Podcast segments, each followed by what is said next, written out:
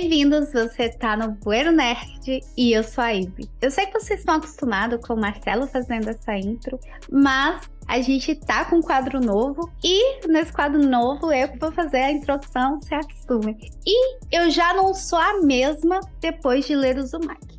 Fala galera, sou o Marcelo Pereira, né? Costumava ser eu apresentar isso aqui, né? Mas esse tempo já acabou, acostume-se. O drama! E... O drama! e saiba que, embora o Uzumaki significa espiral em japonês, para mim vai sempre significar desconforto.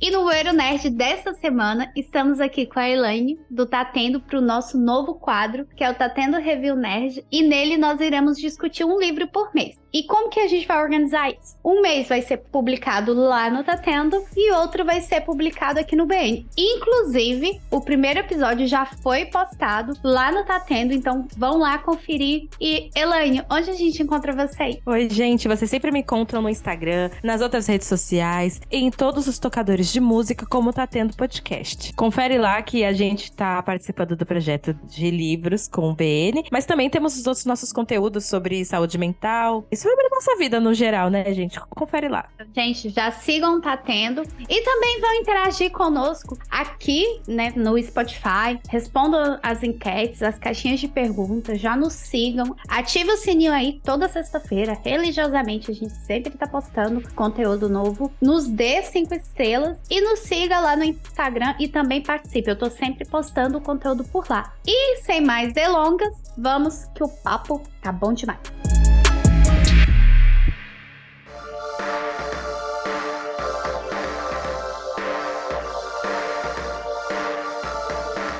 Hoje tá tendo review nerd, vai falar de uma obra maravilhosa, que é o mangá Uzumaki, do autor de terror japonês Junji Ito. O Junji Ito, ele é um mangaká reconhecido, né, especialista em histórias de horror. E hoje, especificamente, a gente vai falar somente sobre Uzumaki. Então, essa primeira parte a gente vai dar muito spoiler, né? A gente vai fazer uma resenha do mangá. Então, se você não quer tomar spoiler, não quer saber o final da história, o Júnior vai deixar aqui em qual minutagem você tem que pular. Fala galera, aqui é o CJ Júnior. E como a Ivy disse, se você não quer tomar nenhum spoiler, pule o programa para 17 minutos e 56 segundos. Mas se você não tem nenhum problema com spoiler, vamos continuar o papo. Então vamos de resenha. Essa obra de Jiu-Jitsu, o Uzumaki, foi organizada em 20 capítulos e assim, é uma explosão de imagens inquietantes e que, pelo menos para mim, entrou nos meus sonhos. Eu queria nessa... fazer um adendo, porque quando a minha irmã perguntou do que, que a gente ia gravar, eu falei, a gente vai gravar sobre Uzumaki. Ela pensou, vocês vão gravar sobre Naruto?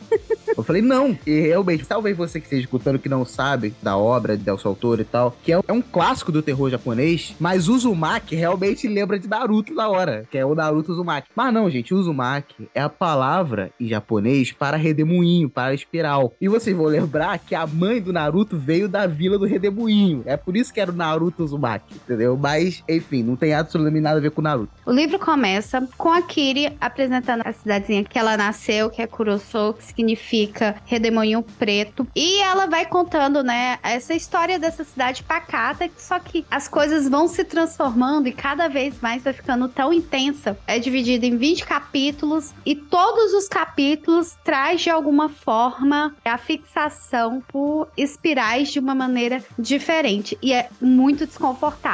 O capítulo 1 e 2 é voltado pro pai do namoradinho lá da Kiri, que ele tem fixação pelas espirais. e no capítulo 3 é uma menininha que tem uma cicatriz na testa em formato de lua que se torna uma espiral. E vai acontecendo coisas tão absurdas que as espirais vão influenciando as pessoas a tomarem atitudes algumas agressivas, tem pessoas que se transformam em caracóis, né? A concha do caracol tem formato espiral, e aí é os homos moluscos, e a cidade vira um caos a ponto de ficar difícil encontrar comida e as pessoas começarem a comer, os próprios amigos se transformaram em moluscos. Então, assim, é uma inquietação. E você acha que o tempo inteiro aquilo ali vai ter uma solução, que as pessoas vão conseguir fugir daquilo ali, mas infelizmente, a gente é frustrada no final do livro. Os dois primeiros capítulos são simplesmente sensacionais e prendem o leitor. Porque começa com o pai do menino, que ele é fixado por objetos que lembrem espirais e tem a fixação de ter uma coleção desses objetos e até aí tudo bem. Só que quando a coleção dele é jogada fora, a fixação dele chega no ponto dele tentar desenvolver espirais no corpo dele. Ele começa com coisas simples como dobrar a língua, que é uma coisa que até a gente faz de uma maneira bem menor, mas faz. E ele vai ao ponto de dobrar o corpo dele todo, quebrando os ossos e morrendo. E aí você tem o primeiro baque do livro. Quando aconteceu essa parte, especificamente, eu gostei muito da primeira parte, porque você não tem muita noção do que tá acontecendo, sabe? É tudo meio misterioso, é tudo meio tipo assim, caraca, o pai do cara tá surtando e tal. E aí, quando abre o caixão e tu vê que ele morreu daquele jeito, tu toma aquele, eita, que isso? Aí toma o primeiro baque. Aí, a segunda história, que é uma continuação direta dessa, foi a primeira vez que eu me senti muito mal até. Uma parada que Você teve Total aflição? mérito, porque total, eu parei por total. dias de ler no meio da história da mãe, porque me deu muita aflição. Porque aquela ela, ali foi ela- muito angustiante pra mim. Ela fica traumatizada pela morte do marido, que é super natural, e ela começa a ver ele nas coisas, o que é muito natural também, porque ele morreu de uma maneira trágica, né? De uma maneira realmente traumática pra qualquer um de nós. E ela acaba indo pra um hospital psiquiátrico por causa disso. Só que aí É, ela, ela, tem pega- medo das espirais, né? Ela tem É, medo das espirais é perseguir ela e ela morrer do mesmo jeito que o marido. E assim, no primeiro capítulo, quando o marido é cremado, as cinzas que saem é em formato de espiral e por um breve momento eles conseguem vislumbrar, né, o corpo em formato de espiral do marido. Então ela, ela consegue ver isso. Quem não piraria? E aí Não. tudo que lembra arte. ela em espiral, ela começa a tirar. Então assim, o cabelo tem aquele redemoinho, né? Algumas pessoas têm. Ela rapa o cabelo. Ela observa que as digitais são em formato de espiral. ela Nossa, vai essa lá. parte foi a parte Cara, aquela parei. parte que ela arranca digitais fora. Foi nessa parte que eu pensei, caraca, isso aqui tá um pouco demais. Tá um Gente, pouco Quando ela demais. descobre o labirinto você- do ouvido. se você- Jesus Deus. A maneira que ela descobre, porque o filho dela vê as imagens na parede do hospital, pede pro médico tirar pra ela não ter contato com aquilo, mas ela viu brevemente isso, ficou lá, eu acredito que isso tenha ficado na mente dela e ela foi atrás, ela eu vi um espiral no corpo, eu quero achar e sai procurando. E, nossa, é assim, é. Gente, o Junji Ito, as histórias dele, dos desenhos, é de uma intensidade tão grande, tão grande, que realmente não tem como não sentir desconforto. Legal, Bem, tipo acabou assim, aí, porque depois foi ladeira abaixo. Aí ficou tudo muito irreal pra você se conectar. Se a história tivesse continuado nesse terror psicológico das pessoas se mutilarem e tudo mais, ah, eu não. teria. Desculpa, eu vou discordar de você. Pra mim, Nossa. o terror psicológico se manteve até o final, cara. Eu também até o final. achei. Que, inclusive, pra achei. mim, as duas histórias que pra mim foi um baque. Primeiro foi a da mãe. Foi um negócio muito doido. Até porque foi um choque, porque a primeira história se manteve meio, tipo assim, uma coisa ok, meio pé no chão. A história da mãe já foi um surto muito doido. A parte que ela arranca a de casca, quando ela enfia a tesoura no próprio ouvido, Nossa, dá um... que... Ah. Jesus Cristo. Uh, Aviso de gatilho, Mas- hein? Não esquece. É, mas a história que tem mais pra frente, eu não lembro qual era a numeração exata, dos Aí vem a da bebês, garota que. dos bebês vampiros. aquilo Ah, sim, foi nossa. surreal demais. Aqui- Eu achei Sim. incrível conectar isso com o mosquito. Eu achei sensacional. Não, essa Cara, parte eu bati palma. Aquela E- parte que ela vê os bebês conversando, eles doidos pra voltar pra barriga da mãe. Que que é isso, gente? E volta. Que mente Ah. doentia concebeu isso aqui, cara?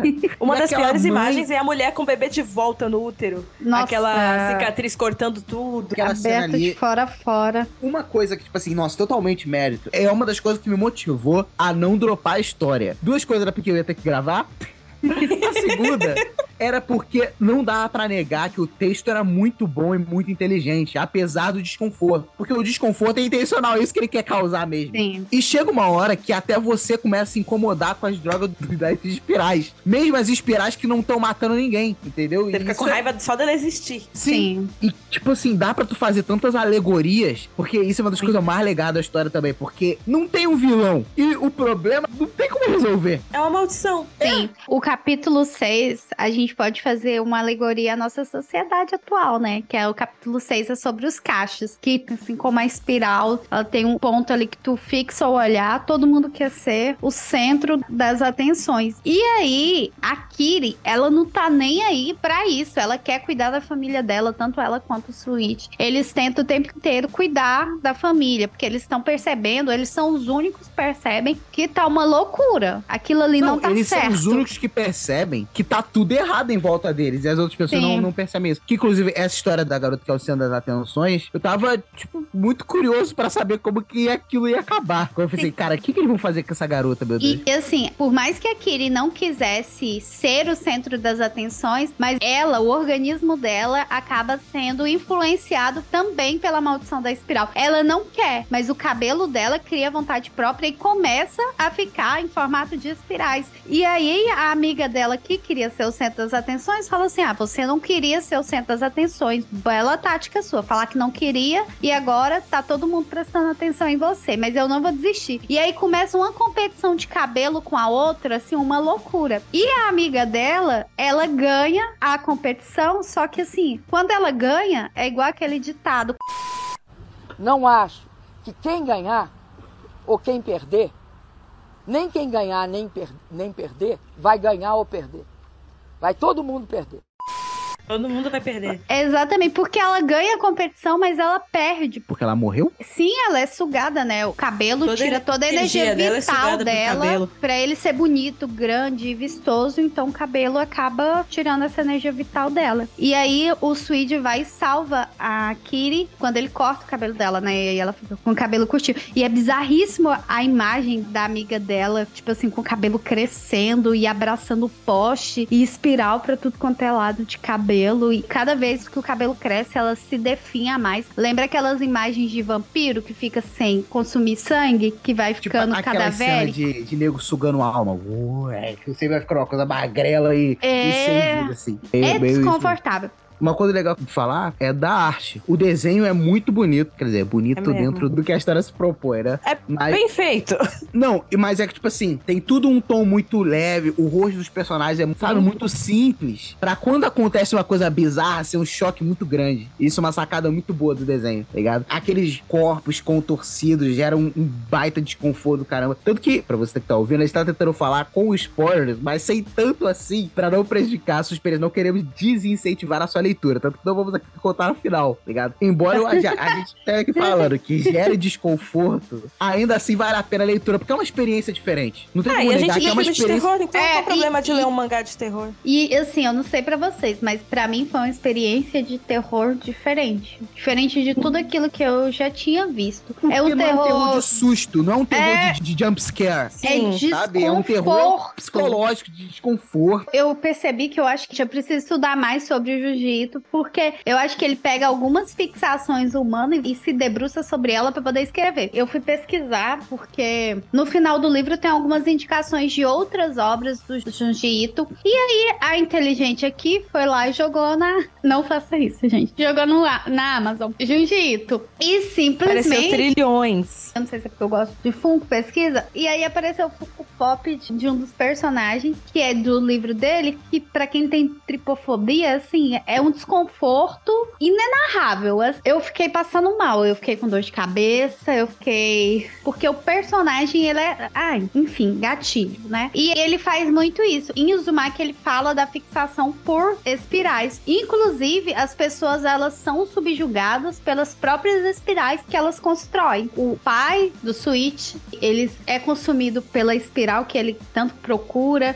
Depois ele se transforma em espiral. O pai da Kiri é um ceramista. E assim, a história dele, né? O, o capítulo dele. Todo livro é desconfortável de se ler. Não tem um capítulo que seja confortável de ler. O que a gente estava falando lá, o Caixa de Surpresa, é um menino que ele é tão apaixonado que ele, Ele é um fala. stalker, basicamente. Não é nem apaixonado, ele é ficcionado nela. Ao Sim. ponto dele querer provar que ama ela se jogando na frente de um carro. É foi a- a coisa mais idiota. Eu mandei até mensagem pra Ivy, porque, tipo, aquele foi o momento que eu quis fechar o livro e falar: não, chega, eu não mereço isso, não. Não, e esse capítulo é muito idiota, cara, porque, tipo assim, não tinha nenhum problema ali até eles irem caçar o problema. Não, mas é assim mesmo. A gente lê a história pra ver o protagonista caçar problema. Não, é o mesmo Exatamente. clichê de filme de terror. Esses protagonistas do Junji Ito nem são tão burros assim quanto os dos filmes. Não, mas nesse capítulo eles foram eles muito são, burros. Eles são espertos É, de uma mas- cidade de burros. Mas pensa bem, ela recebe um presente e aí esse presente, que é um palhaço, aqueles palhaços com mola, caixinha de Todo- surpresa. Poucas coisas são mais assustadoras que um palhaço. É quase Começa- Adão e Eva, né? Se tu parar pra ver. Porque eles estão numa cidade toda que ninguém percebe nada. Em algum momento dá um despertar neles assim, e eles veem que tem algo errado, mas só eles veem isso. E aí eles estão meio que presos naquele. Se fosse Adão e Eva, seria o paraíso. No caso deles, não tem nada a ver com o paraíso. Mas eles estão presos e estão com uma maldição de ter consciência do que tá acontecendo.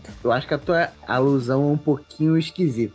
Eu acho que faz mais sentido dizer que eles como se fossem as únicas pessoas fora da Matrix, É. por assim dizer. Pode que a galera também. tá todo mundo imerso naquele negócio, ninguém consegue perceber que tem algo errado, muito porque a rotina e o cotidiano já tá extremamente intrínseco a tudo aquilo que o Redemoinho traz. E eles dois são os únicos que percebem, tipo assim, gente, o mundo tá estranho, que tá esquisito, que certo. Inclusive, isso é muito legal, fazendo esse paralelo com Matrix, porque, assim como no filme Matrix, né, dava pra fazer vários paralelos entre o mundo real e o que acontece ali dentro da história. E com essa história não seria diferente. Tem um paralelo maneiro que dá pra trazer. Por exemplo, essa história do ceramista, eu vi muita gente interpretando, fazendo como se fosse uma alusão ao vício em jogos, em aposta. A interpretação que eu tive foi mais uma alusão a vício em bebida, como se fosse o cara que fica viciado em bebida e acaba negligenciando a família. Eu já tinha até pensado nisso lá na primeira história, tá ligado? Do vício do pai. Uhum. Tu vê que chega uma hora que ele fica tão viciado nas espirais que ele começa a negligenciar tudo. Não provê mais o necessário pra casa e tudo mais. Gasta todo E- o dinheiro. Assim, e isso vale pra todas as histórias, assim. Por exemplo, a do cabelo que a gente citou fala muito sobre vaidade, tá ligado? Tipo assim, ela tava Sim. tão preocupada em chamar a atenção que ela esqueceu as coisas mais importantes da vida. E várias histórias ali têm essas alusões assim. A da cicatriz, cara. Tipo assim, a menina tem uma cicatriz na testa porque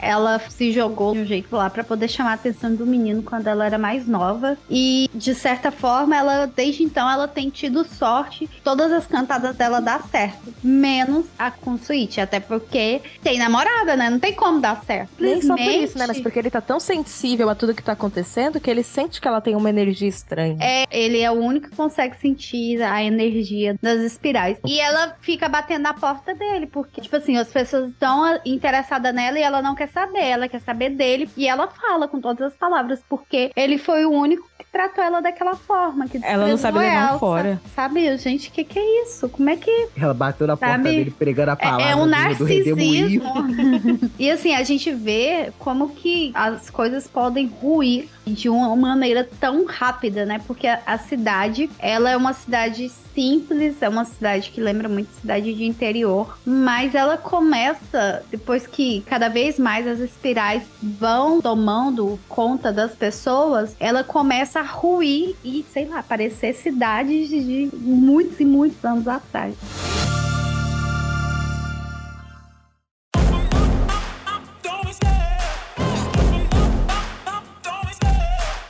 Eu vou pedir até porque eu não li os comentários adicionais do livro, mas aí valeu. Quem faz um comentário comparando o redemoinho ao capitalismo? é o Masaru Sato. Ele é um escritor e diplomata japonês. Ele fala que quando procuram ele pra falar, né, que é muito difícil ler o Capital, qual que é a dica que ele dá, aí ele fala pra ler o Uzumaki. Se você entender o Uzumaki, você vai entender o livro de Marx. Ele, fala- da pessoa que tava com a dúvida, né?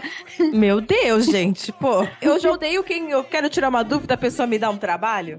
Pô, eu tô querendo tirar a dúvida já, me facilita. É, Mas é interessante porque ele fala assim: se você lê, você troca a espiral por capital. E aí ele vai falando, né, que as pessoas elas começam a ter um desejo, elas começam a ser influenciadas pela espiral. Isso parte do cotidiano das pessoas e elas passam a ter desejos, né, de ter espirais, de ver espirais. Elas são influenciadas por isso. E aí Pode ele trocar por faz seguidores no Instagram também. Sim, e aí ele faz essa analogia com a questão do capital, do dinheiro. E ele fala, né, da questão da Kiri, que ela é uma observadora fria e analítica do que que tá acontecendo ali. Apesar de a gente ver que os problemas impactam nela, ela consegue ter uma visão distanciada. E é ela que narra os fatos. E aí ele traz, né, a espiral como sendo um perigo invisível. Então, tudo aquilo que a gente toma de maneira que não tem controle acaba sendo nocivo. E ele dá o exemplo do day trading, né? O day trading seria um vício, né? Uma espiral, que as pessoas ficam tudo se transforma em número e fica enfiada dentro do escritório só analisando gráficos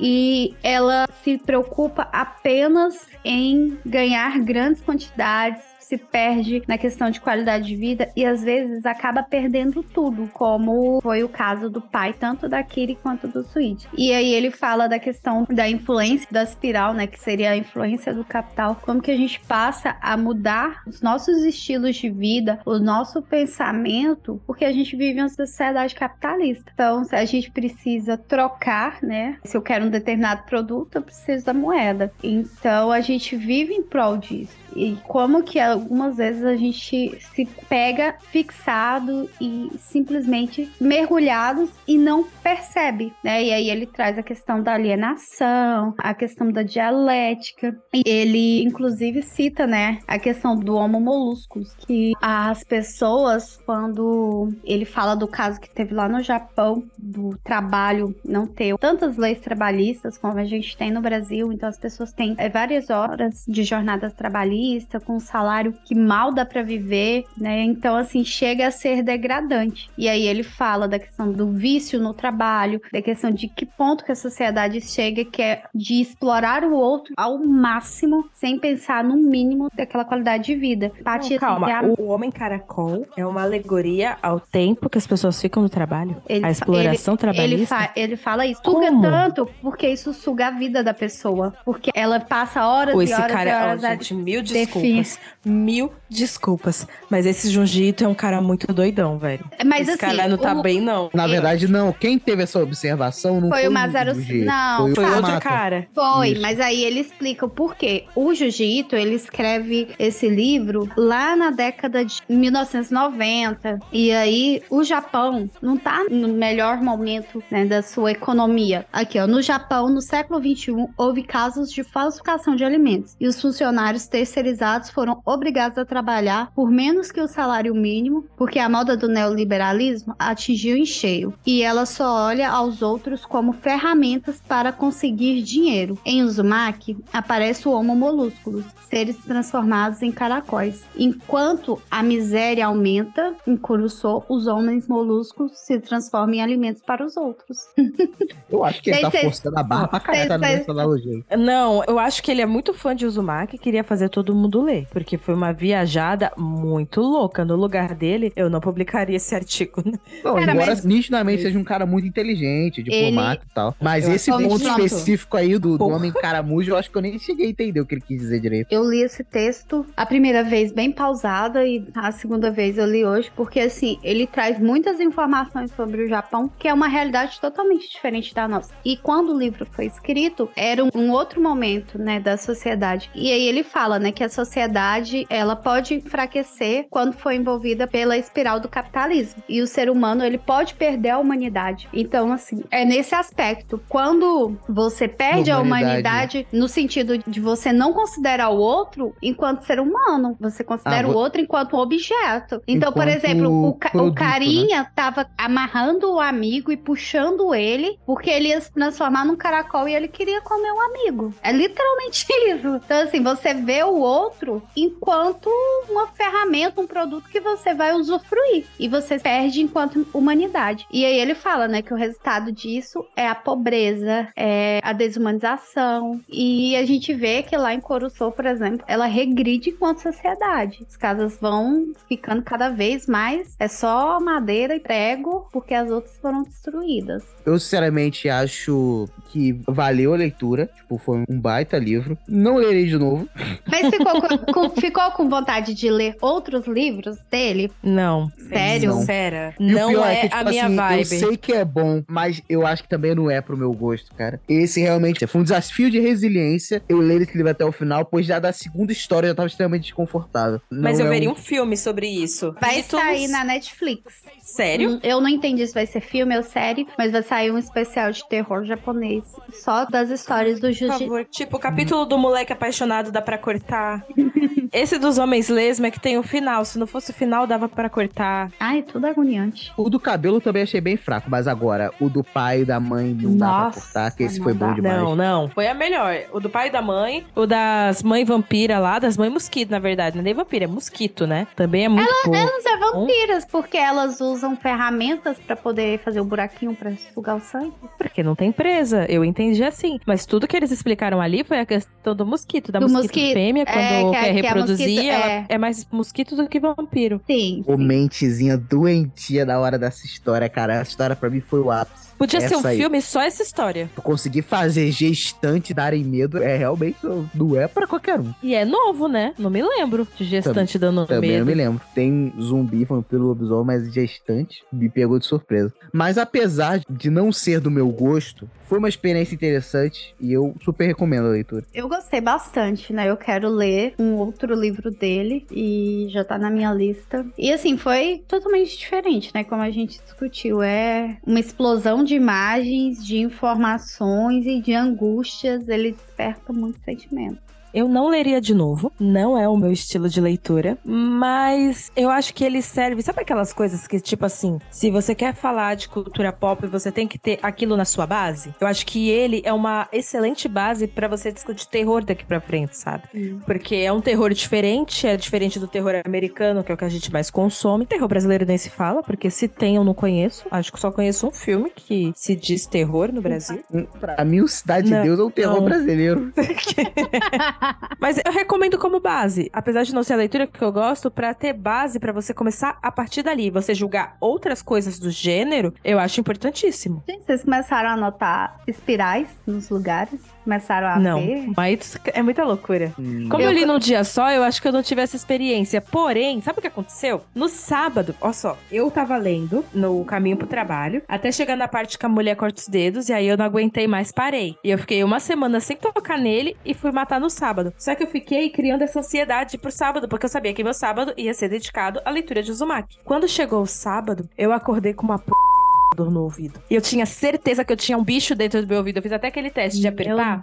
Porque se você tá com um bicho no ouvido e você aperta, o bicho não se mexe e a dor para. Aí quando você solta, ele começa a se debater e tua dor volta. Então eu fiquei fazendo esse teste, eu tomei remédio pra dor, tudo pra parar, não parou. Eu fui no hospital, voltei do hospital, e quando eu voltei foi que a dor parou, e ali eu li o Uzumaki. Eu acho que talvez toda essa dor de ouvido tenha sido só ansiedade de saber que eu teria que voltar a ler esse livro que tava me dando ânsia. Ou uma outra palavra que eu tô perdendo a palavra agora, mas a sensação que eu tive ali nesses dois primeiros capítulos foi a mesma sensação que eu teria se eu estivesse vendo uma cena super expositiva de acidente ou de cirurgia, sabe? Uma boa alusão. Eu acho que minha sensação é baixa por aí mesmo, sabe? É isso. É, é o desconforto físico de ver um desenho. É. Foi a primeira vez que eu senti E, um, isso. Eu e o louco que é um desenho preto e branco, né? Que, um, na verdade, ele não coloca um realismo no traço dele a ponto de você realmente enxergar uma fotografia ali. E mesmo assim, ele dá esse negócio, sabe? Esse embrulho no estômago. Porque ele tem um roteiro bom nesses capítulos. Sim. O roteiro tá Tem, muito tem, bom. tem, tem. E- é- Não, o roteiro é brilhante, assim. É brilhante mesmo. Principalmente das duas primeiras histórias, tá ligado? Por causa que ele já te joga, ele sai você sair do pé no chão por um clima incômodo de uma forma muito brusca. Isso E foi é muito do legal incômodo do início ao fim. Só é tranquila a primeira É. página, quando ela fala, essa é a minha cidade. Dali pra frente, Dali acabou. Fica Caraca, sabendo que você vai se sentir... real. real. E desconforto Tu vê como o cara realmente é bem escrito, né? Até com a tradução continua super bem escrito, porque eu, que não sou de ler mangá, não sou desse universo, não conheço as figuras de linguagem usadas ali, mesmo assim, a sensação que ele queria me causar, ele causou, mesmo eu estando tão distante dessa cultura. Então, tipo assim, o cara escreve muito bem. Isso Eu- a gente tem que falar. Ele é incrível, né? O capítulo 5 eu vi como uma analogia pegando Romeu e Julieta e levando pro terror. Porque é um casal. Total, É um- Romeu e Julieta. É, um casal que É um casal as que quer ficar famílias são junto, mas as famílias brigadas. não se dão. E eles tentam fugir e eles simplesmente decidem se enroscarem em uma espiral e, e Ô, se, mente doentia e do se jogarem no Não lago. é, velho? E o bom é que tudo ele explica, né? Porque antes deles se enroscarem, ele mostra uma cobra enroscada. E Uhum. fala, ó, as cobras enroscam quando querem fazer amor. Só que Inclusive, Foi- eu não sabia disso. Foi uma curiosidade interessante. eu também não como é que- sabia. Só uma cabeça muito doentia consegue juntar um fim trágico, pique Romeu e Julieta, junto com uma trans que não é uma mas como ele falou que era fazer amor, né? Então eles estão fazendo amor, mas eles estão morrendo. Mas, Joga gente. um mar, e aí parece que tem um rabo de sereia no final. Ah, sim, um- muita informação. e você É o só- cara bem doido. É isso aí.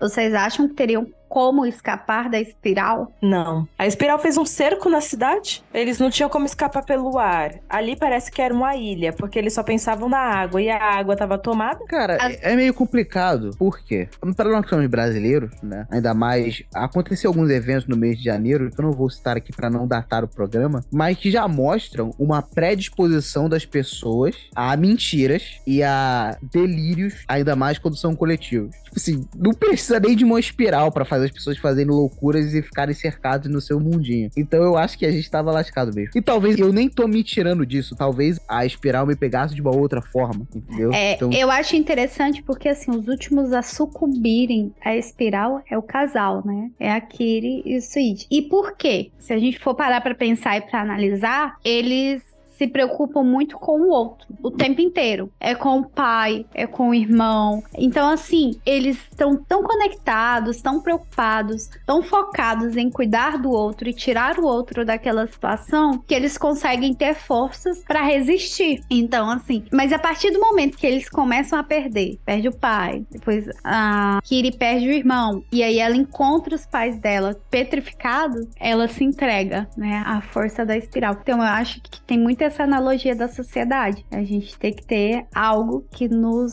seja ali uma pontezinha de apoio pra gente não sucumbir à monotonia. Que a espiral é nada mais é do que essa monotonia. Trabalho, casa, nananã, nananã. magnífico.